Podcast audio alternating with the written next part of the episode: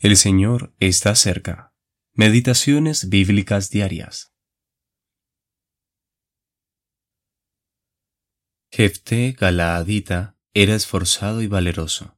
Era hijo de una mujer ramera, y el padre de Jefté era Galaad.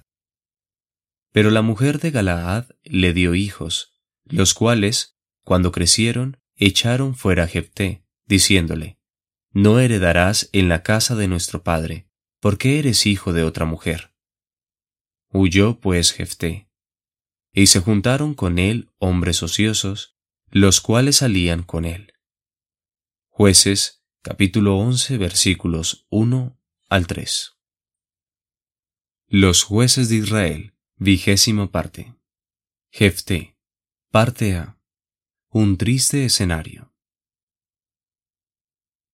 Israel nuevamente se olvidó del Señor y sirvió a los ídolos de las naciones de la tierra. En su ira, el Señor permitió que los filisteos y los amonitas los oprimieran por dieciocho años.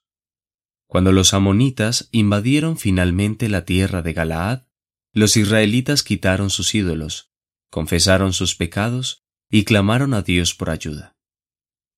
Los líderes de Galaad consultaron acerca de quién comenzaría a pelear contra sus enemigos. Quien lo hiciera debía ser jefe sobre los habitantes de Galaad. Entonces es cuando se nos presenta a Jefté, el hijo que tuvo Galaad con una ramera, quien además era líder de una banda de ociosos. Anteriormente, él había sido expulsado por sus hermanastros, los hijos de la esposa de Galaad. Sin embargo, a él se dirigieron los ancianos de Galaad, pidiéndole que fuera su líder contra los amonitas.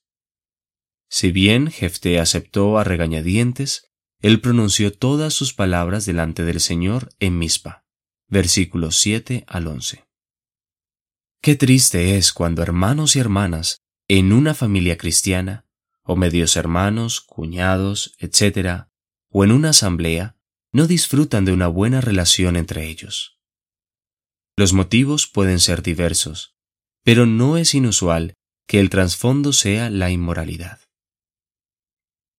Los celos también pueden conducir a la rivalidad y a la pérdida de afecto. Las consecuencias están destinadas a traer deshonra al Señor y a arruinar el testimonio individual. Amados, amémonos unos a otros, porque el amor es de Dios. Todo aquel que ama es nacido de Dios y conoce a Dios. El que no ama no ha conocido a Dios, porque Dios es amor. Primera de Juan, capítulo 4, versículos 7 y 8. Eugene P. Vedder Jr.